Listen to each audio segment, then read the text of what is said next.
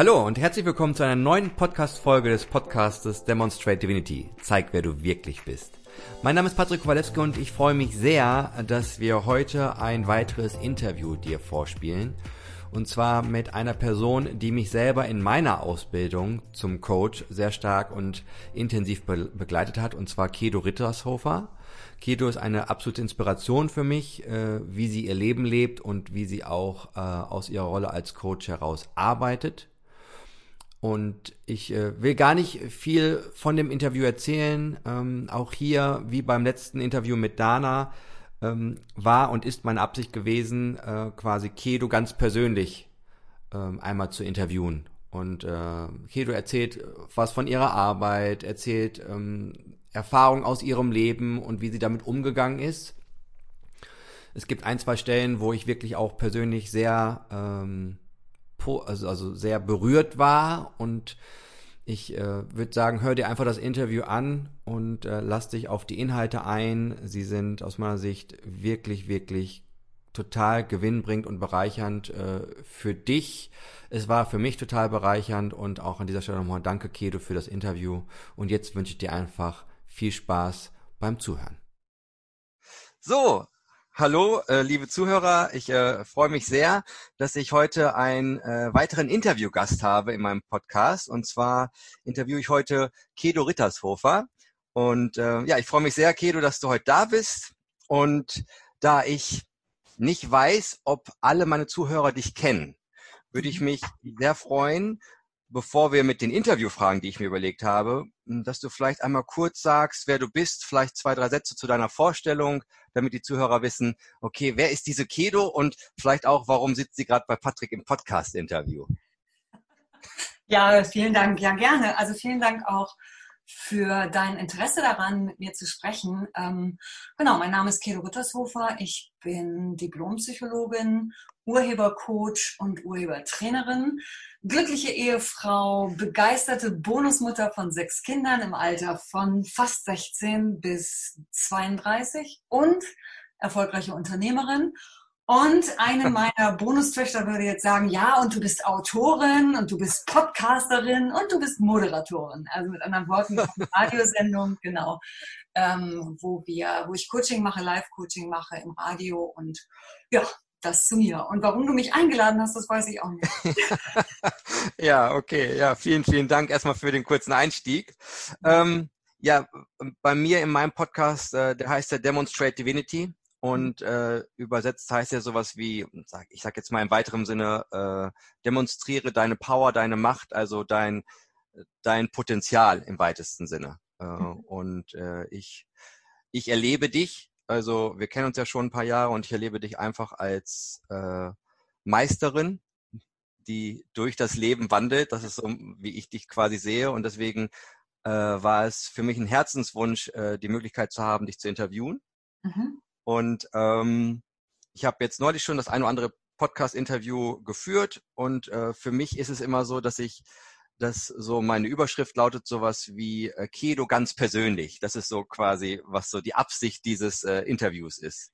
Schön. So einfach, einfach von dir, also dich einfach auf einer persönlichen Art nochmal kennenzulernen, dass auch vielleicht die Zuhörer nochmal wissen, Mensch, wow, äh, wie sieht äh, Kedo manche Dinge und dass wir uns vielleicht einfach an ein, zwei Stellen auch darüber austauschen, was du so für Sichtweisen hast. Sehr gerne. Vielen, vielen Dank. Ich habe, ähm, ich habe einige Fragen vorbereitet. Ähm. Zwischendurch kann es sowas sein wie, ah, okay, das ist jetzt ein Themensprung, äh, dann, dann liegt es daran, dass ich meine Fragen abarbeite. Und ansonsten äh, würde ich äh, gerne mit einer ersten Frage starten, die ähm, ja, die vielleicht oder so, so mein Erleben schon direkt voll in die Materie einsteigt. Du hast ja auch gesagt, du arbeitest als Coach und das machst du ja auch schon viele, viele Jahre. Mhm. Und ähm, das Thema mit den eigenen Eltern vollständig zu sein. Mhm. So, also äh, im Zusammenhang mit, wenn ich als Mensch glücklich sein möchte, äh, wie wichtig bewertest du das, dass man mit den eigenen Eltern vollständig ist? Und vielleicht vor, davor noch gescheitert, was würde das für dich bedeuten, vollständig mit den Eltern zu sein? Und wie wirkt es sich auf das Glücklichsein des eigenen Lebens aus? Mhm. Okay, also zunächst mal ist es ja so, also das, was ich mache, äh, also Urhebercoaching, das, ähm, das besagt, dass du für dein Leben verantwortlich bist. Das ist der Urheberstandpunkt. Also mhm. wir sind für das, was wir machen, verantwortlich. Und meine Absicht ist es, dass Menschen glücklich sind. Das ist, dafür arbeite ich. Also dass Menschen okay. wirklich ähm, sich selbst ein glückliches Leben erschaffen und entweder beruflich oder privat oder auch gesundheitlich vital glücklich sind.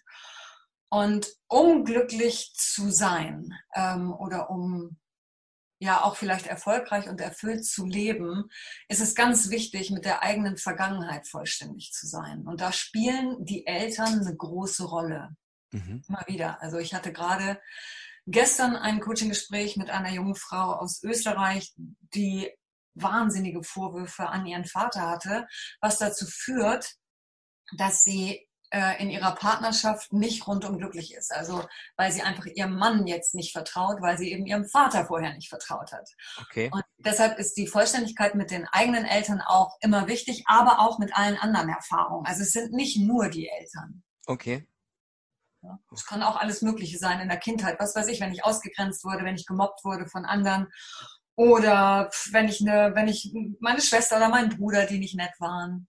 Das spielt auch alles eine Rolle. Also wesentlich ist, dass du vollständig bist mit der gesamten Vergangenheit. Okay.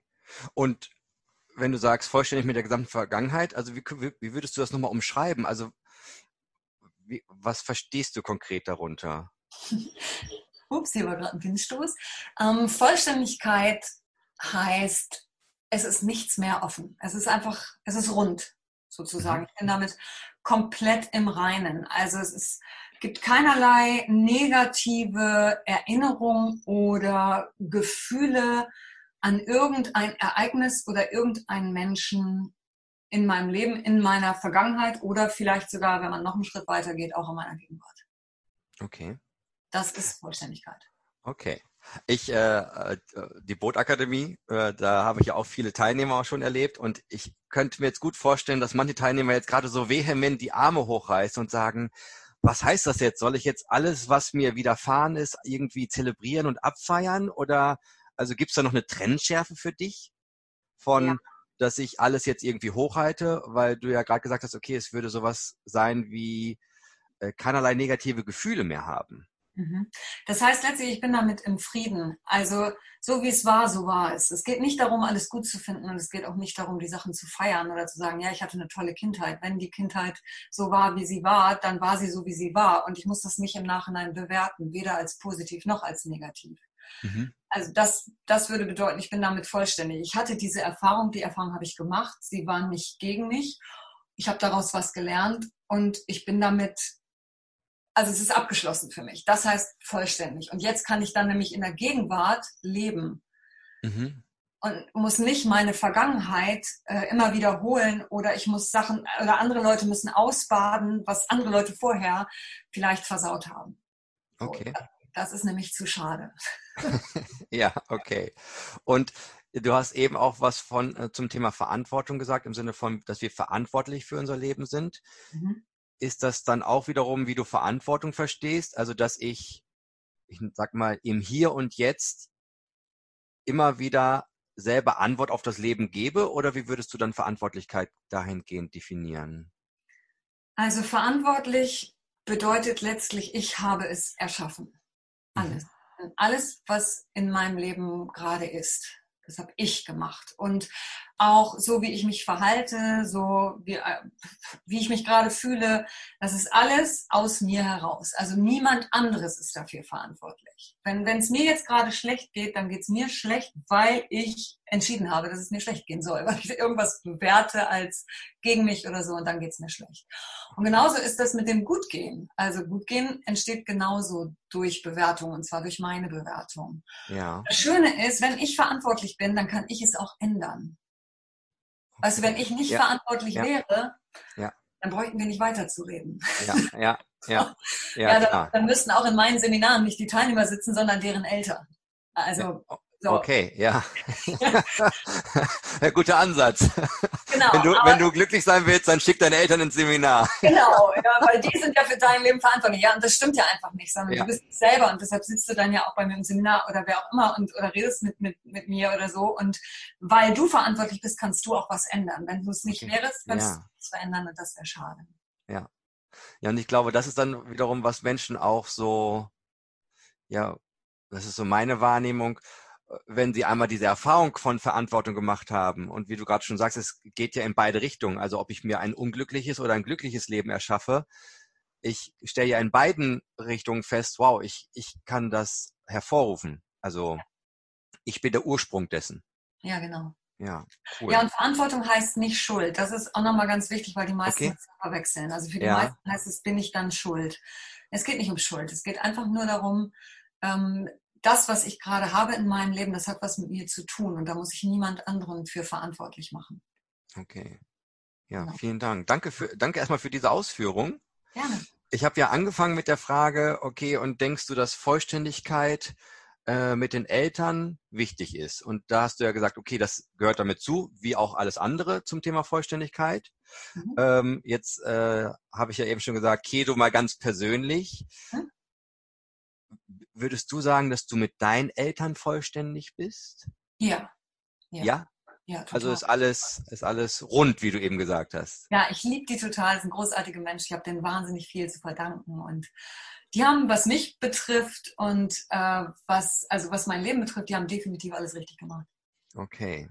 Und dass du das so sagst, ähm, war das schon immer so in deinem Leben? Also bist du, ich, sag, ich, ich, ich, sag mal so, bist du auf die Welt gekommen und dann war so, ja, also ist immer alles super und oder oder gab es mal eine Zeit, wo es anders war und ähm, ja, natürlich, ich fand das eine oder andere auch ganz klar auch als Kind nicht toll, was weiß ich, äh, wenn ich keine Schokolade gekriegt habe oder so, wie, im Normal. Also so in der Pubertät fand ich meine Eltern zu streng oder ähm, wie sie, sie war mit meiner Schwester anders als mit mir, das habe ich irgendwie mal bewertet, aber ich habe da nicht wirklich, ähm, nicht wirklich Vorwürfe draus gemacht. Ich hatte eher in meinem Leben Vorwürfe gegen mich mhm. oder gegen das Universum. Also bei mir war das ein bisschen anders gelagert. Meine Eltern haben es nicht abgekriegt. Okay. Sag ich mal so. Also ich fand eher, also meine Eltern fand ich toll, meine Schwester fand ich toll. Ähm, ich fand eher die anderen Menschen ein bisschen komisch und so. Und ich fand, ähm, ich fand das Universum gemein. Okay. Ich fand es ungerecht. Also ich hatte eher Vorwürfe gegen das Leben oder gegen das Universum als gegen meine Eltern. Okay. Und damit würdest du sagen, das ist jetzt auch rund? Also herrscht da jetzt auch Vollständigkeit? Ja.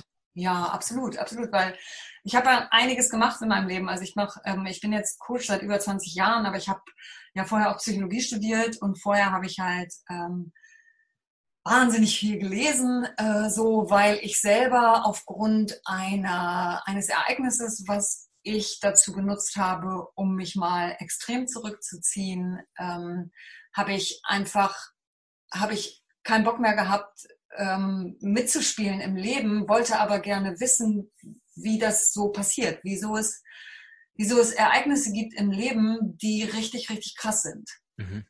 Und wieso das einigen passiert und anderen nicht. Und ich bin dann angefangen, alles Mögliche zu lesen. Also ich habe alles gelesen. Ich habe Rudolf Steiner von vorne bis hinten gelesen. Ich habe über den Buddhismus gelesen. Ich habe die Bibel gelesen. Ich habe mich mit allem Möglichen äh, befasst, was es so gab um einfach rauszufinden, wieso ist das Leben so, wie es ist. Und ich habe dann eine oder zwei ganz wesentliche Erkenntnisse gehabt in einem Zen-Buch, in dem nämlich stand, nicht die Ereignisse bestimmen unser Leben, sondern das, was wir daraus machen, beziehungsweise was wir darüber denken. Das war einer der wesentlichsten Punkte, mhm. wo ich gesagt habe, wieso, das kann doch nicht sein.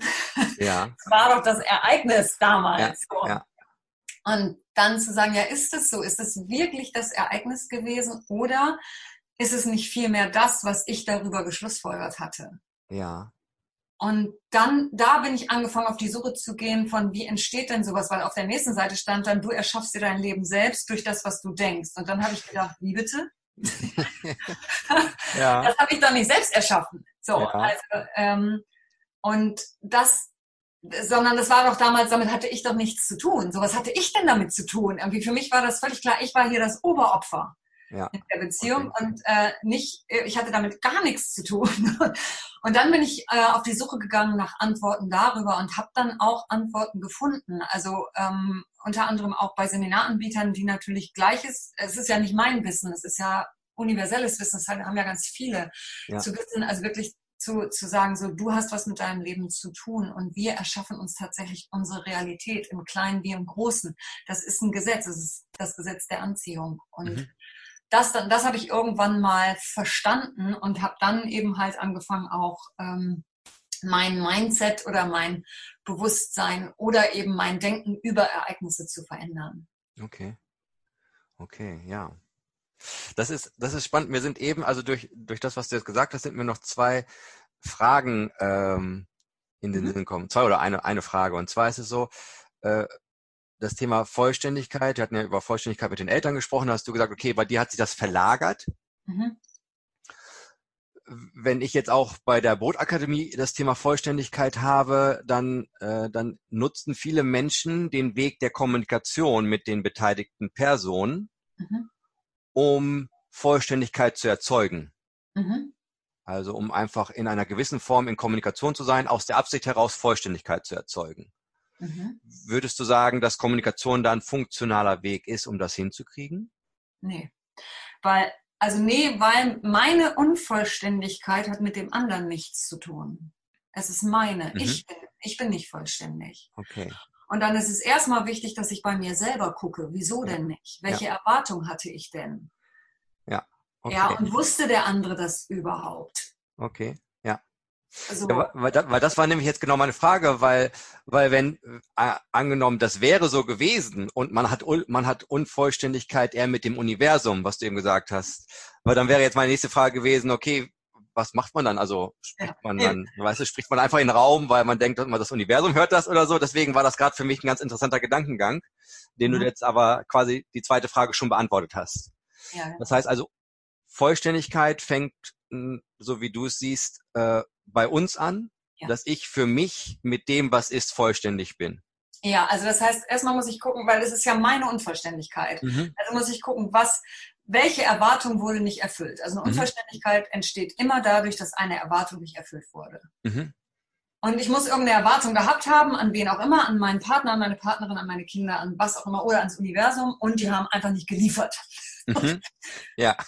So, und, äh, ja. und dann ist es halt so, dass, dass diese Unvollständigkeit ist aber bei mir. Das hat mit dem anderen nichts zu tun. Ich kann dann vielleicht mich, wenn ich darüber vollständig bin, wenn ich mir klar mache, okay, warte mal, das war meine Erwartung, der andere hatte damit nichts zu tun, dann kann ich mich beim anderen entschuldigen. Mhm. Hinterher. Aber ja. das, vorher muss ich damit vollständig sein. Ja, okay. Genau. Also würdest du dann sagen, äh, Kommunikation wäre dann sowas wie, dass dass wenn ich vollständig bin, dann, dann kann es schon auch funktional sein, danach nochmal mit demjenigen dann zu sprechen, um vielleicht Dinge ja dann auch in der Beziehung oder äh, in dem Zusammensein rund zu machen? Ja, oder nehmen wir doch mal, nehmen wir mal ein konkretes Beispiel. Sagen wir mal, ähm, Partnerschaft, das ist ja ein gern genommenes Beispiel. Ja, ich, ich hörte davon, ja. genau. Äh, genau, und ich, äh, also sagen wir mal Partnerschaft und der äh, dein Partner oder deine Partnerin, ihr habt, ihr habt miteinander besprochen, dass er oder sie bitte den Müll wegbringt oder rausbringt. So. Und äh, er oder sie hat das nicht gemacht. Mhm. Das heißt, die Erwartung wurde nicht erfüllt. Mhm. So, jetzt bist du darüber irgendwie unvollständig. Mit anderen ja. Worten, pisst. Ja, ja, genau. Richtig abgefuckt. Ja, genau. Ja. So, und jetzt, äh, jetzt musst du rausfinden, okay, habe ich das überhaupt, haben wir das besprochen? Ist das mhm. tatsächlich, war das klar? Hat der andere gesagt, ja, ich mache das? Hat er gesagt, wann er das macht? Mhm. Nicht nur, ja, ich mache das, kann ja auch heißen, übermorgen. Mhm. Ja, so, also was äh, ist konkret so? Und wenn, und dann kann man sagen, gut, also ich muss jetzt darüber nicht pisst sein, ich kann es auch einfach ansprechen. Ich kann mhm. einfach sagen, du, ähm, wir hatten besprochen, dass du den Müll rausbringst, du hast das nicht gemacht, machst du das noch? Mhm. Dann ist, dann ist das so, dann ist es okay. Aber ähm, ich kann natürlich auch total voller Vorwurf den anderen anbrüllen oder äh, anmeckern oder äh, böse sein oder so. Und das ist dann ein Ausdruck von Unvollständigkeit. Mhm. Äh, oder dem anderen gleich mit dem Vorwurf, hier und du hast schon wieder den Müll nicht rausgebracht, nie machst du das, was du gesagt hast und so. Also das ist dann der volle ja, Vorwurf. Ja, ja. So, und das führt dann aber auf der anderen Seite zur Unvollständigkeit. Ja. Ja, das heißt also, mein, mein meine Unvollständigkeit im Vorwurf anzusprechen, bringt uns nicht weiter. Ja, Sondern ich okay. müsste erstmal bei mir selber aufräumen, mich damit in Frieden bringen und dann kann ich es ansprechen. Okay. Sonst eskaliert das Ganze. Okay, ja, Ja, vielen Dank für, für die Ausführung erstmal. Gerne. Ich habe, ähm, was ich jetzt im, im Rahmen meiner Arbeit festgestellt habe, ist auch, dass, dass Menschen, äh, wenn sie zum Beispiel einen geliebten Menschen verlieren, also wenn jemand gestorben ist oder also tot ist, mhm. dass dass dann sowas auftauchen kann, wie du es auch gesagt hast, sowas wie, dann hat man irgendwie mit dem Leben was am Laufen oder dem Universum irgendwie, das ist unfair, ungerecht, warum gerade jetzt, jetzt und warum diese, dieser Mensch und so weiter und so fort. Mhm. So, und daran angeknüpft vielleicht erstmal als Einstiegsfrage, so, was sind deine Gedanken zum Thema Tod? Also, wenn du Tod beschreiben müsstest, ja, wie würdest du das machen? Also, was, was ist Tod für dich? Also, äh, Tod ist, ähm, also Tod gehört einfach zum Leben. Mhm. Ja, das ist, ohne Tod gibt es gar kein Leben. Das ist erstmal der Grundsatz. Und ähm, für mich ist das etwas, also in der Erfahrung des Todes mhm. steckt die größte Weiterentwicklungsmöglichkeit. Okay. Ich denke nicht, dass der, also der, der Tod ist nicht gegen uns, ganz im Gegenteil. Mhm. Wow, das ist, das ist schon eine geile Aussage. Die muss ja. man auch erstmal, also die kann man erstmal wirken lassen. Ne? Der Tod ist nicht gegen uns, sondern das Gegenteil. Okay, was heißt das dann? Also wenn, wenn es das, wenn er dann augenscheinlich eher für uns ist, wenn ich das richtig verstanden habe. Ja. Inwieweit ist er dann für uns? Also, wie geht jetzt dein Gedankengang weiter dahingehend? Okay, also zum einen ist es so, wenn ich das, wenn ich die Erfahrung mache, dass jemand stirbt. Also ich kann es ja mal bei mir selber sagen. Ich war, wie alt war ich denn? Gott im Himmel. Ich war 22, als mein mhm. Verlobter mhm. tödlich verunglückt ist. Okay. Und kurz vor unserer Hochzeit. Und das war für mich ein Ereignis, das war das Ereignis, was ich dann dazu genutzt habe, mich komplett zurückzuziehen. Ich habe das Ereignis dazu genutzt, äh, wirklich mein Vertrauen ins Leben und in die Menschen komplett äh, zu entziehen. Mhm. Ich fand das Leben richtig scheiße.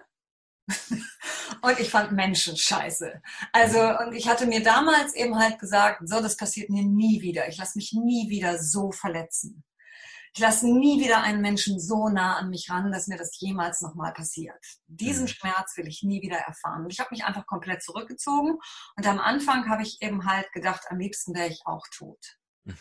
So, das war damals meine Reaktion darauf. Mhm. Und dann habe ich mir überlegt, weil ich von einem, von meinem Onkelfreund, so nenne ich ihn, das ist mein Onkel, aber gleichzeitig auch ein wirklich toller Mensch, den ich auch gern als Freund bezeichne, ähm, und der hat mir geschrieben, irgendwann, ich glaube so nach zwei Monaten, als so bei mir die Trauer, sage ich mal, so heftig durchschlug, dass irgendwie niemand mehr wusste, wie er mit mir umgehen soll. Mhm. Besonders meine Eltern. Und ähm, der schrieb mir dann und hat gesagt, du Kedo, das Leben ist freiwillig.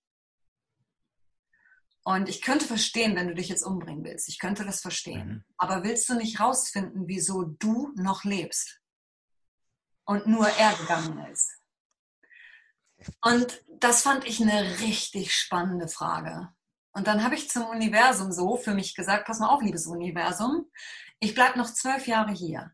Und wenn ich 34 bin, dann sterbe ich auch, weil dann habe ich keinen Bock mehr, weil dann will ich bei ihm sein, weil er war 34, er war zwölf Jahre älter als ich und ich wollte dem Universum zwölf Jahre eine Chance geben.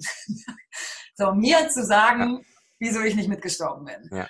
Und wenn mir der Grund gefällt, würde ich weitermachen und wenn nicht, würde ich auch sterben. So. Und ähm, dann bin ich angefangen, wie gesagt, mich auf die Suche zu machen. Wieso? Wieso ist das passiert? Was ist mit ihm? Wo ist er? Weil ich hatte mir damals dann nochmal den Leichnam angeschaut und mir war klar, er ist es nicht mehr. Der Mensch, den ich geliebt habe, der ist da nicht mehr drin. Ja. Das ist nur noch eine Hülle. Und ja. dann, und ich wollte aber wissen, wo ist der? Also was passiert denn nach dem Tod? Ja. wo gehen die hin? Ja. Und ich hatte zwar irgendwie so ein bisschen einen christlichen Background, aber ähm, äh, die Kirche war damals für mich so ein, der sagte einfach nur, du bist doch noch so jung das, und die Zeit halt alle Wunden. Das war der Satz von irgendeinem Pastor, wo ich dachte, was ist das denn für eine Antwort? Ja. Na, und ich habe dann halt gesucht und ich habe alles gelesen, was ich in die Finger bekommen habe. Wirklich alles. Und ähm, mein Verlobter hatte zu dem Zeitpunkt und vorher immer schon zu mir gesagt, ich war bis dato Postbeamtin. Mhm. Okay. Genau, ich war Beamtin äh, bei, okay. beim Meldeamt und der hat immer zu mir gesagt, in dir, Kero, steckt so viel mehr. Du, weißt du, du müsstest eigentlich noch dein Abitur nachholen, du müsstest eigentlich studieren. In dir steckt so viel mehr als so eine kleine Postbeamtin. Und ich habe immer gedacht, wieso denn? Ich habe ja dich, ja, du kannst ja Geld verdienen und so. Ne? Und ja. Muss ich ja nicht. Aber ja. als er dann weg war, habe ich gedacht, wollen wir mal gucken, ob er recht hat. Und dann habe ich mich zum Abendgymnasium angemeldet und ähm, hatte mir dann danach überlegt, dass ich entweder Medizin oder Psychologie studieren will, da ich ein bisschen Probleme damit habe, Blut zu sehen. Äh, habe ich mich dann für Psychologie, Psychologie entschieden. ja. Genau. Aber ich habe halt alles gelesen, was ging. Und äh, mein Verlobter hatte eine riesen Bibliothek. Ich hatte bis dato vielleicht fünf Bücher gelesen und das waren nur äh, Krimis von Agatha Christie. Mehr hatte ich nicht gelesen. Und dann bin ich aber wirklich angefangen, mich durch alles durchzulesen, was geht. Und wie gesagt, ich habe die Antworten gefunden. Ähm, und zwar kurz vor Torschluss. Ich habe mit, ähm, ich habe ja auch chinesische Medizin studiert. Also ich habe nicht nur mhm. Psychologie studiert, sondern auch chinesische Medizin, weil ich nicht ganz von Medizin lassen wollte. Und ähm, habe dadurch natürlich auch viel Zen-Sachen mitbekommen, viel aus dem Taoismus mit mitbekommen, viel mitgelesen und Buddhismus mich sehr für interessiert. Und da standen dann eben diese beiden Sätze drin. Also nicht, nicht, das, nicht das Ereignis ist es, sondern du bist es. Und äh, durch deine Gedanken erschaffst du deine Realität. Und das war für mich dann so ein Punkt, wo ich gedacht habe, jetzt will ich es auch wirklich wissen. Und ähm, dann habe ich ein Seminar mitgemacht damals, in dem mir mitgeteilt wurde, wer ich wirklich bin, nämlich, dass ich der Erschaffer meines Lebens bin und dass das wirklich was mit mir zu tun hat, wie ich leben, ähm, wie ich das sehe. Und so, äh, da, dadurch habe ich dann irgendwann gedacht, okay, wenn, wenn das Leben ist, dann ja. kann ich auch in die andere Richtung lenken. Ja. ja. Und dann ja. habe ich eben halt mich entschieden, äh, weiterzumachen. Was ich damit sagen will, ist das Ereignis, also der, der Tod dieses Mannes in meinem Leben war das größte Geschenk an mich. Ja. Es war beschissen verpackt, keine Frage. Es war richtig beschissen verpackt. Aber wenn er mir dieses Geschenk nicht gemacht hätte, wäre ich heute noch bei der Post. Ja, krass. Ja. Und so sehe ich den Tod. Also das ist man kann es in dem Moment vielleicht nicht sehen, aber einige Zeit später kann man das erkennen. Ja. Das würde mich auch mal interessieren, weil das, was du gesagt hast, was dir dein Onkelfreund, habe ich ja. richtig verstanden, ne? ja. die, die, diese Nachricht, die er dir geschickt hat, ähm, ich weiß nicht, ob du das eben mitbekommen hast, aber das war für mich so, so das war so eine, so eine heftige Aussage. Einfach so, ich, also das, das Leben ist freiwillig, also allein sich diesen Satz wirklich mal, also wenn du den nicht nur verstanden hast, sondern durchdrungen hast und sogar auch lebst, mhm. was würdest du sagen? Also du hast den ja in, wo du gesagt hast, im Moment, als das, glaube ich, waren jetzt ja zwei Monate nach dem Vorfall, mhm. wo du gesagt hast, okay, da warst du, die Trauer hat voll zugeschlagen und dann kam, kam dieser Brief. Ja. Ähm, was würdest du sagen, wann hast du hast du diese Tiefe diese, dieser Nachricht verstanden? Sofort. War sofort präsent? War sofort klar. Also der Satz, Leben ist freiwillig, da habe ich gedacht, exakt, das stimmt. Ab, also ab einem bestimmten Zeitraum. Ich sag mal so, als Baby halten sie dich ja davon ab. Ja, ja, ja. Aber irgendwann äh, weißt du, und das weiß jeder, glaube ich, du weißt, du könntest dich töten. Mhm. So, und damit ist klar, es ja. unterliegt deiner Entscheidung. Ja. Würdest du sagen, dass, dass du es, also weil, weil ich ja auch äh, zum Beispiel in einer der vergangenen Podcast-Folgen in meinem Podcast habe ich ja auch darüber gesprochen, auch über die Ansichtsweisen von Neil Donald Walsh. Mhm. Und ich, meine persönliche Beobachtung ist, äh, dass, äh, dass viele Menschen, ich sage jetzt nicht alle, aber dass durchaus eine nennenswerte Anzahl von Menschen sich nicht bewusst sind, dass sie das jeden Tag wählen. Also im Sinne von, ja, natürlich äh, haben Menschen vielleicht so, so eine gedankliche Option wie, ja, ich könnte mir das Leben nehmen, aber die leben nicht im vollen Bewusstsein, dass sie auch sich augenscheinlich vom Ergebnis abgelesen jeden Tag fürs Leben neu entscheiden. Mhm. Würdest du sagen, dass es für dich, dass dieser Satz sofort komplett präsent und durchdrungen war, weil du gerade in dieser sage ich mal, vielleicht Extremsituation warst, weil du vielleicht gerade mit dem Tod in der Form in Berührung warst oder womit hing das zusammen, dass das sofort klar war für dich? Mm, das hing damit zusammen, weil ich genau darüber nachgedacht habe, ob ich weitermache oder nicht. Okay. Ja. Also ich war an einem, Punkt, wo ich gedacht habe, wozu überhaupt noch? Ja. Wozu will ich okay. noch hier sein? Ja. Und ich hatte die Frage, wieso bin ich nicht mitgestorben? Also, weil es war ja ein Unfall, ich hätte genauso gut mit tot sein können, war ich aber ja. nicht. Also, ja. Weißt du, letztlich äh, diese, wirklich die Frage, wieso nicht ich auch? Das war meine Frage. Und, mhm. und genau die hat er damit angetriggert. Also den, den, das war ja der erste Satz, Leben ist freiwillig. Und der zweite Satz ist, willst du nicht rausfinden, wieso? Wieso du nicht mitgestorben bist. Und, ja. ähm, und das fand ich, also das hat mich am meisten getriggert eben halt. Ja. Und dann nochmal neu zu wählen und zu sagen, ja, mache ich oder mache ich nicht. Oh, ja, geil.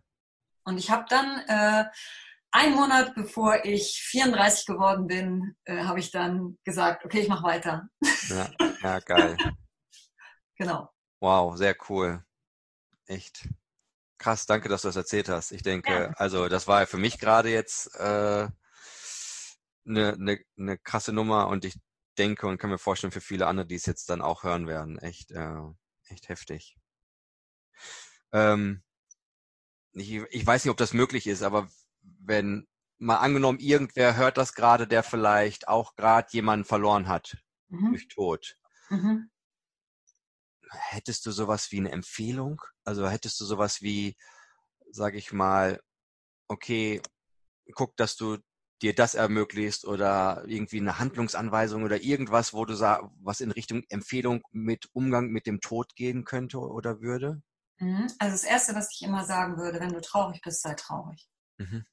Ist okay, ist alles gut, darfst du sein. Weil es ist ja. schade, diesen Menschen jetzt nicht mehr da zu haben. Es ist schade, dass man jetzt gerade mit diesem Menschen nicht mehr reden kann, den ich in den Arm nehmen kann. Ähm, so, darüber kann man auch einfach traurig sein. Das ist total okay, darüber traurig zu sein. Und mhm. das, der nächste Punkt ist dann, erlaube dir, das als für dich zu sehen.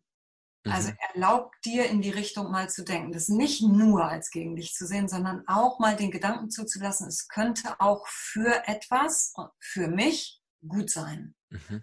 Das ist der Anfang, wie du dieses Geschenk anfängst auszupacken. Wofür ist es gut, dass, ähm, dass dieser Mensch vielleicht aus dem Weg gegangen ist? Oder wofür ist es gut, dass ihr überhaupt ähm, diese Zeit miteinander noch hattet? Ja. ja? Das zweite ist, ähm, wenn es Tod nicht gäbe, also wenn man das mal zu Ende denkt, ja. wenn es Tod nicht gäbe, was wäre dann? Hm. Ja, dann. Also ich persönlich hatte jetzt als erstes sowas wie, dann kann ich ja auch Leben nicht wertschätzen. Also ich habe irgendwie fehlt mir die Polarität. Ja. Das war, war, jetzt mein erster Gedanke gerade. Das wäre das eine. Aber ähm, also es würde nie wieder Frühling werden. Mhm. Ja. ja. Weil keine Blätter mehr sterben. So. Ja. ja. Äh, das ist das eine. Das andere ist, wann würdest du Abitur machen, wenn du ewig Zeit hättest? ja. ja. ja. genau. ja, da kommt das, da bekommt der Begriff Aufschieben eine ganz neue Dimension. Ja. Ja, ja klar. Und nur dadurch, dass es eben den Tod gibt, sind wir so daran interessiert zu leben. Mhm. Also Sachen jetzt zu erreichen, weil es gibt mhm. eine Deadline. Mhm. Im wahrsten Sinne des Wortes. ja. Wortes eben. Ja, ja. Und äh, außerdem gibt es eine Überbevölkerung. Also deshalb, das ist ganz gut. Es ist ganz gut, dass es das gibt. Und ähm, nochmal, also für alle die, die das erleben, fangen wir an zu recherchieren, was passiert eigentlich mit der Seele vielleicht. Mhm. Ja. Wäre mal ganz gut. Ja. Ja, genau. Ja. Ja, danke dir. Gerne. Wow, das war mal ein ordentlicher Abschnitt hier. Gut, dann hole ich uns mal gerade mal wieder in ein anderes Thema rein. Gerne. Das, äh, also die nächste Frage, die ich mir überlegt habe, du hast ja eben schon gesagt, du hast äh, Psychologie studiert. Mhm. Und ähm, du arbeitest als Coach und Urhebercoach. Mhm. So, und ähm, würdest du sagen, hm, also ich persönlich habe jetzt nicht Psychologie studiert. Würdest du sagen, das ist für deine Tätigkeit bereichernd oder kontraproduktiv im Sinne von, und das ist jetzt erstmal nur hm, eine Erfahrung, die ich mal gesammelt habe, dass ich, ich persönlich finde, dass manche, die Psychologie studiert haben und die Wissenselemente, die sie dort sich angeeignet haben, um dort mit Menschen zu arbeiten, dass es nicht immer funktional ist. Also mhm. Also ich hatte mal neulich, um einfach das kurz zu untermauern, was ich male, äh, meine, ich hatte neulich mal eine Teilnehmerin, die war äh, bei, bei einem Wochenendtraining von uns Und hat sie gesagt, Mensch, ich habe jetzt 18 Jahre Therapie hinter mir. Ich hätte auch einfach dieses Wochenende schon mal eher besuchen können. Mhm. Weil das hat gerade 18 Jahre Therapie, äh, also das, die zwei Tage haben mir gerade mehr gebracht als 18 Jahre Therapie. Mhm. So, das heißt jetzt nicht, dass, dass äh, Psychologie und psychologische Ansätze äh, Schwachsinn sind. Das will ich gar nicht sagen. Mich interessiert halt nur, ob wie du das persönlich bewertest. Ist es bereichernd? Ist es kontraproduktiv? Also wie erlebst du das oder wie hast du es bisher in deiner Arbeit erlebt? Also zunächst mal ist alles Wissen, was ich im Laufe meines Lebens gesammelt habe, ähm, findet sich auch in meiner Arbeit wieder. Deshalb war nichts kontraproduktiv. Mhm. Ähm, egal was, sei es mein Wissen um, das, um die chinesische Medizin, äh, um den Körper. Äh, deshalb habe ich auch viele Menschen, mit denen ich arbeite, die auch körperlich Probleme haben, weil, weil ich kann das nachvollziehen. Also ich weiß, was im Körper gerade passiert, ähm, mhm. zum Beispiel. Und auch somit hat natürlich auch das Psychologiestudium für mich ein riesen, ein riesen, eine riesen Ergänzung ähm, gebracht. Jetzt mhm. ist es allerdings so, dass Psychologie nicht gleich Psychologie ist. Also ähm, also das Studium der Psychologie, ich habe damals noch Diplompsychologie studiert, das gibt es heute ja gar nicht mehr in der Form, sondern es gibt Bachelor und dann gibt es Master und dann gibt es mhm. zigtausend Unterschiede. So, und wir konnten uns damals ähm, äh, spezialisieren auf entweder klinische Psychologie, äh, das ist dann tatsächlich psychische Krankheiten, oder mhm. Arbeits- und Organisationspsychologie. Und ich habe mich für Arbeits- und Organisationspsychologie entschieden nach meinem mhm. Grundstudium. Ähm, und Kinder- und Jugendpsychologie, weil ich das mega spannend fand weil ich gerade finde, dass man von Kindern extrem viel lernen kann. Ja, okay. so auch für die Arbeitswelt. Und ähm, ich habe zum Beispiel, ich habe dann noch eine Kurzzeit-Therapieausbildung danach gemacht, weil ich das, mhm. weil ich war schon immer für Kurzzeit. Mhm. Also Menschen möglichst zügig weiterzuhelfen ja. und äh, nicht über Jahrzehnte. So. Allerdings, es gibt mit Sicherheit auch ein paar Krankheitsbilder, wo ich sagen würde, also wenn es dann wirklich eine, eine, psychische Erkrankung ist, da ist auf jeden Fall eine Psychotherapie angezeigt. Da bin ich als Coach eher der falsche mhm. Mensch, mit dem man reden sollte. Wenn das allerdings nicht der Fall ist, sondern wenn das einfach nur Kleinigkeiten sind, dann, äh, dann würde ich sagen, also es kommt jetzt darauf an, welche psychotherapeutische Ausbildung ähm, der andere gemacht hat und er will dann Coach werden. Es kann sein, dass ihm das im Weg steht. Es kann aber sich auch ergänzend mhm. zeigen. Also es ist, wie gesagt, das ist, das Feld ist zu groß. Also okay.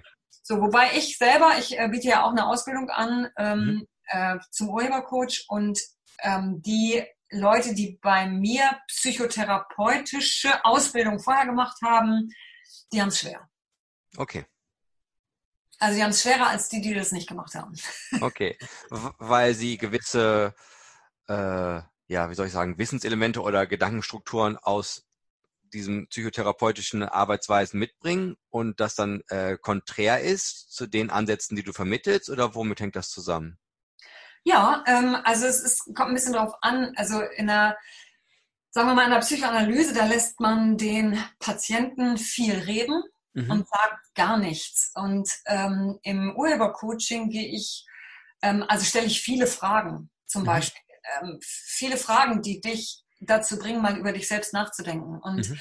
das ist etwas, was zum Beispiel dann konträr läuft zu dem Ansatz der Psychoanalyse, wo du gar nichts fragst, sondern wo ja. du den anderen einfach reden lässt. Und ja. ähm, das zum Beispiel. Oder okay. dass, dass, ähm, dass wenn mir jemand erzählt, dass seine Mutter daran schuld ist oder was auch immer, der, es gibt psychotherapeutische Richtungen, die eben sagen, äh, ja, das kann schon sein. Und ich sage, nö, kann es nicht. ja. Hat mit deiner Mutter gar nichts zu tun. So ja. für dein Leben bist du zuständig. Es kann sein, dass deine Mutter dir vielleicht die Kindheit versaut hat, aber das Erwachsenenleben versaust du dir gerade selber. Ja. Okay. Ja, und das ist dann schon ein Unterschied, wo einige psychotherapeutische Ansätze vielleicht nicht unbedingt ähm, mit mir konform gehen. Okay. Aber für mich war es immer nur bereichernd. Wirklich. Okay. Ja, super.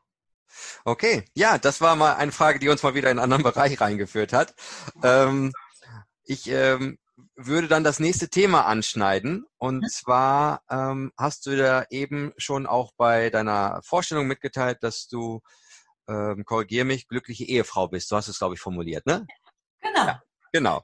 Und ähm, wenn, wenn du, wenn du sagst, dass du glückliche Ehefrau bist und äh, eine glückliche Ehe führst, ist es so, was sind so ich, ich schmeiß mal die Überschrift rein, die Geheimnisse einer glücklichen Ehe.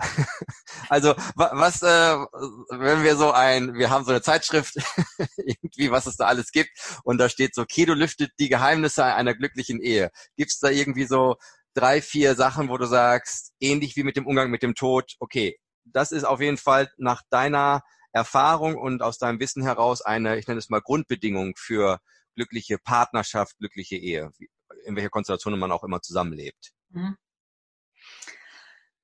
Also das allererste ist die Absicht.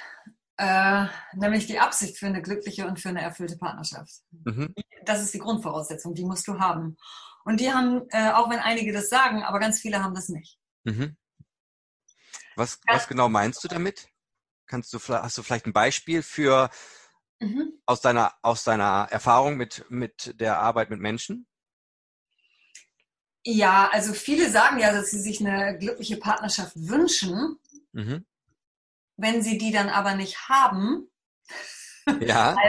heißt das, dass sie nicht die Absicht hatten. Also ja die, die Absicht ist, ähm, ist nicht der Wille, sondern die Absicht kommt immer aus Überzeugung heraus. Überzeugung ist das, was wir geschlussfolgert haben aufgrund von Erfahrungen, zum Beispiel in unserer Kindheit oder mit unseren Eltern oder ja.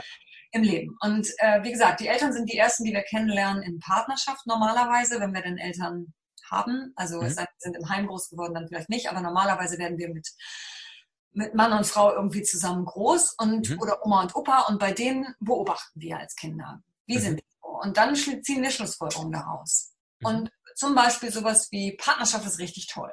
Mhm. ja, oder ja. Es ist das genaue Gegenteil. Ja, ja. ja. toll. So und ähm, wenn dann sich die Eltern haben scheiden lassen, dann kommt auch sowas wie, oh, das will ich nicht erleben.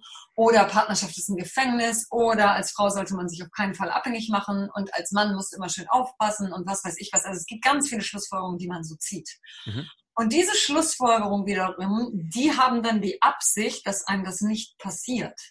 Mhm. So, das ist okay. aber nicht die Absicht für Erfüllung. Das ist die Absicht für, das will ich nicht erleben. Ja, okay, verstehe.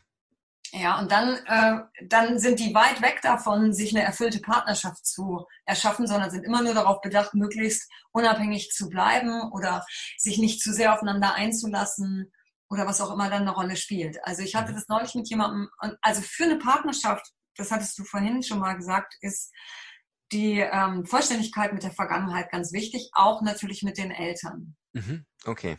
So, das also ist das eine. Da ist das wieder als Puzzlestück, was wir zu Beginn unseres Gespräches quasi hatten. Genau. Weil wenn ich, weil als Kind, wie gesagt, ich, ich lerne was über Partnerschaft, über Beziehung durch meine Eltern und ich lerne was über das andere Geschlecht. Mhm. Weil als Junge ist meine Mutter die erste Frau, die ich erlebe und als Mädchen ist mein Vater der erste Mann, den ich erlebe. Mhm. Und ähm, so wie die so sind und wie die beiden untereinander sind, dadurch, dass Kinder beobachten das sehr genau, daraus ziehe ich dann selber Schlussfolgerungen. Mhm. Dann heißt es plötzlich, Männer sind oder Frauen sind. Mhm. Und Partnerschaft ist übrigens auch irgendwas. Ja, ja. Und dann kriegt mein Partner oder meine Partnerin das später ab. Äh, was weiß ich, ich denke, Männer sind unzuverlässig, also suche ich mir Partner, die mir genau das bestätigen. Oder ich mhm. suche mir Frauen, die zickig sind, also finde ich immer nur Frauen, die zickig sind. Okay. Mhm. So, und, ähm, und dann ist man weit weg von einer erfüllten und glücklichen Partnerschaft, sondern man ist dabei, Recht haben zu wollen. Und deshalb ist es so wichtig, erstmal die Absicht zu haben, so ich, ich, ich wünsche mir äh, oder wir wünschen uns gemeinsam erfüllte Partnerschaft, das wollen wir gemeinsam erschaffen. Ja. Okay. Wie das geht, also mein Mann und ich, wir haben uns in dieser Absicht kennengelernt und wir hatten beide keine Idee. Wir wussten nicht, wie das geht. Wir wussten beide, wie es nicht geht. Mhm. Das hatten wir auch mehrfach geübt. da, da, ja, das, ja, das, Spiel haben wir öfter gespielt, jetzt wollten wir was anderes. Genau. Ja. Jetzt mit unterschiedlichen Partnern natürlich. Ich hatte Partner mit, ich hatte Partnerschaften, die, äh, da war ich wirklich nicht glücklich und genauso hatte er Partnerschaften, wo er nicht glücklich war. So, und wir wussten beide, wir hatten jeweils was damit zu tun. Also wir wussten, wie man sich miteinander unglücklich macht. Und dann haben wir miteinander gesagt, wir beide machen das anders. Mhm. So, wie das genau geht, wussten wir auch nicht, aber wir wussten, wir wollen das. Okay. Und das ist sozusagen das Wesentliche. Und ähm, immer den anderen, wie gesagt, also sich, ich sag mal so, die ersten drei Monate, in denen man so frisch zusammen ist, sieht man den anderen ja als den tollsten Menschen der Welt. Und das gilt es, sich zu bewahren. Mhm. Die ganze Zeit. Okay. genau. Und hast du eine Idee oder was, was heißt Idee, das ist eine falsche Formulierung. Wie, wie bewahrt ihr euch das? Also du und dein Mann. Wie, mhm. wie, wie macht ihr das im Alltag, dass ihr euch das bewahrt? Indem wir alles, was dem entgegenspricht, sofort ansprechen. Okay. Auf eine sehr liebevolle und sehr respektvolle Art und Weise. Also eben genau das, wenn der andere, was weiß ich, den Müll jetzt nicht weggebracht hat, freundlich, wirklich freundlich nachzufragen, wieso nicht. Mhm.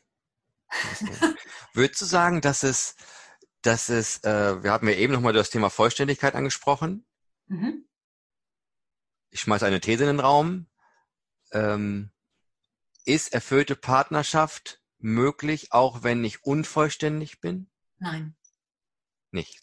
Nein. Das, das bedeutet, sag ich mal, wenn, wenn jetzt auch Menschen hier zuhören, die das gerade total inspirierend fanden, was du gesagt hast, im Sinne von auch diese Transparenz. Und das will ich nur kurz zwischendurch mal sagen. Äh, also einfach vielen, vielen Dank für deine Transparenz auch gerade, äh, was dein eigenes Leben angeht.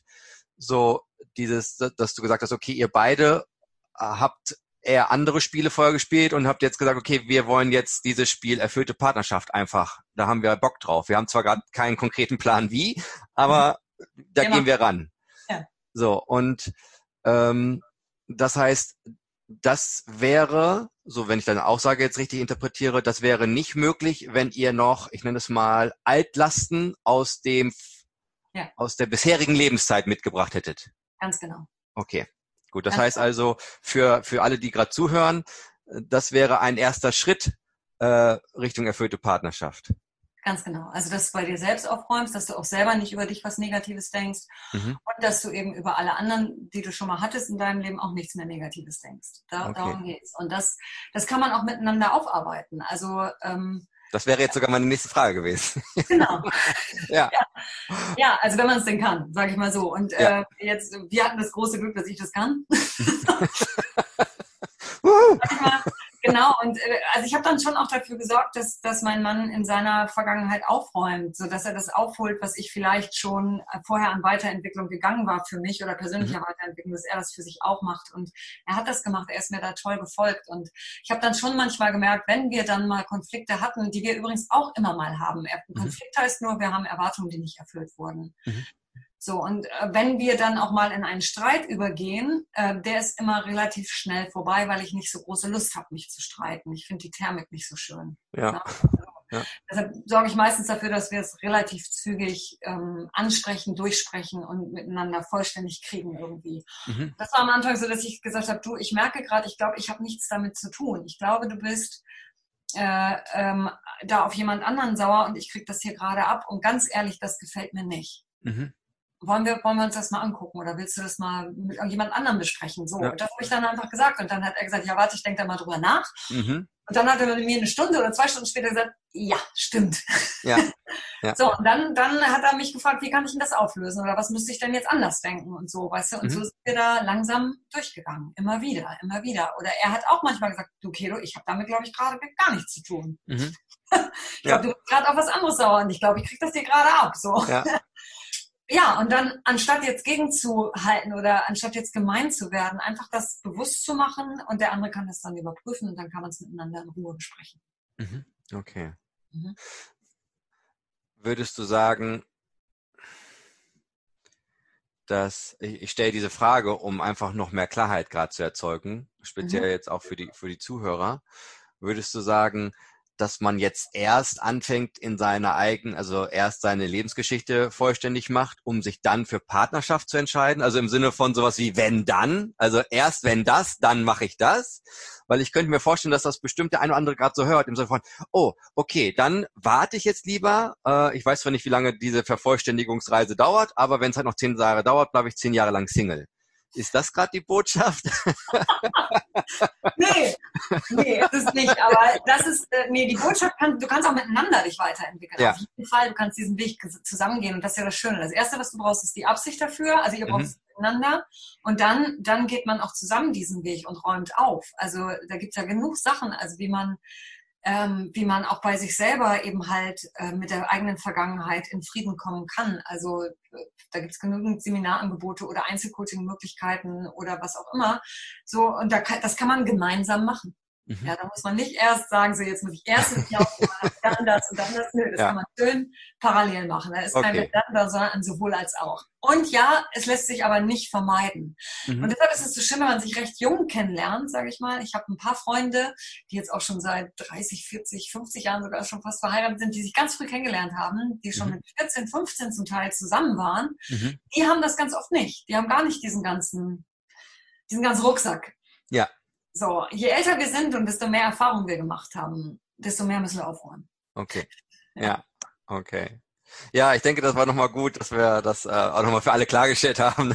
Also, also, nicht, dass du jetzt, äh, also jetzt du, lieber Zuhörer, gerade denkst, dass du jetzt irgendwie erstmal warten musst oder so. Ne? Also äh, wenn du da Bock drauf hast, dann kannst du das auch jetzt schon angehen. Genau.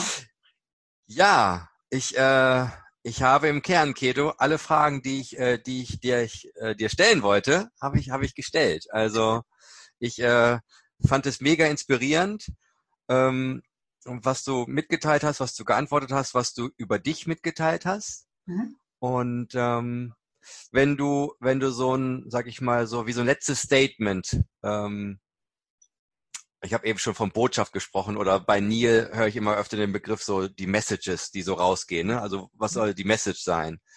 So, wenn, wenn du so in, in zwei, drei Sätzen ein Statement abgibst, okay, glücklich sein erschaffst du dir, beziehungsweise hältst du aufrecht, wenn, wie wird das so weitergehen gedanklich? Wenn du erkennst, dass du der Urheber bist in deinem Leben, ähm, also das heißt, du hast zu jedem Zeitpunkt die Wahl, ähm, wie du dich fühlen willst. Ähm, und glücklich liegt im Sein und nicht im Haben. Mhm. Du kannst sofort ganz klar sagen, ich bin jetzt glücklich, weil ich jetzt glücklich bin. Und nicht, ich bin erst glücklich, wenn das und das, sondern nein, ich bin glücklich, weil glücklich sein ist der natürliche Zustand. Okay. Wow. Mega. Vielen, vielen Dank. Ich danke dir. Kedo, wenn, äh, wenn die Zuhörer von Demonstrate Divinity mehr über dich wissen wollen, es gibt, äh, denke ich, eine Homepage. Ja, es gibt unsere Internetseite, die heißt urheber-prinzip.de. Ja, okay. Da findet man alles über mich oder auch über unsere Angebote im Bereich ähm, Weiterentwicklung oder Glücklichsein oder ja, um sich ein erfolgreich erfülltes Leben zu erschaffen. Genau. Sehr da findet man auch meine Podcasts und ja, ja. Also auch nochmal äh, die wärmste Empfehlung, dir Kedos Podcast, äh, ich nutze mal meinen Sprachgebrauch reinzuziehen oder anzuhören. Ja. Also auch als Kedo eben über das Thema Absicht gesprochen hat. Also das ist ein eine der Folgen, die mir komplett, äh, die ich einfach mega geil finde. Du hast eine Folge mal über, ne, was ist Absicht, glaube ich. Ich weiß jetzt nicht, ob das der genaue Titel ist, aber so sinngemäß geht es zum Thema Absicht. Mega ja. geil, also ist einfach äh, wundervoll erklärt und ähm, ja, ist einfach immer schön, dann auch deine Stimme zu hören, wie du diese Sachverhalte so äh, auf einfache und sehr klare Weise rüberbringst. Also danke nochmal für das, äh, dieses Podcast-Geschenk, was du der Menschheit damit machst. Vielen Dank. Okay, ja, dann, ähm, weiß ich nicht, hast du noch abschließend etwas, was du noch loswerden möchtest? Irgendwas, was noch äh, für dich relevant ist gerade oder bist du auch soweit vollständig und ist alles rund? Ich bin absolut vollständig und äh, vielen Dank, dass du glücklich bist, Patrick. Ja, ah, ja, ja, danke dir. Gern. Liebe Zuhörer, du wirst alles weitere im, in den Show Notes finden. Wir werden, ähm, ich gucke gerade nochmal Kedo an. Es ist okay, wenn wir deine Homepage damit verlinken, dass wir es ja. einfach mit reingeben können. Okay. Ja. Das heißt also, wenn du diese Podcast-Folge anklickst und den Text liest, dann wirst du alle weiteren Infos zu Kin äh, Kedo finden. Und ähm, dann danke ich dir auch für die Aufmerksamkeit und äh, wünsche dir viel Spaß bei allen weiteren Podcast-Folgen mit Demonstrate Divinity und mit denen von Kedo. Bis danke. dann. Tschüss. Tschüss. Meine lieben Zuhörer, das war das Interview mit Kedo. Ich hoffe, du hattest viel Spaß. Hörst dir noch ein zweites oder ein drittes Mal an, damit du wirklich alles nochmal intensiv aufsaugst. Ich freue mich auf das nächste Interview. Ich freue mich darauf, wenn du diesen Podcast weiterhin teilst und ihn verbreitest. Und ich wünsche dir noch eine geile Zeit. Bis dann, dein Patrick.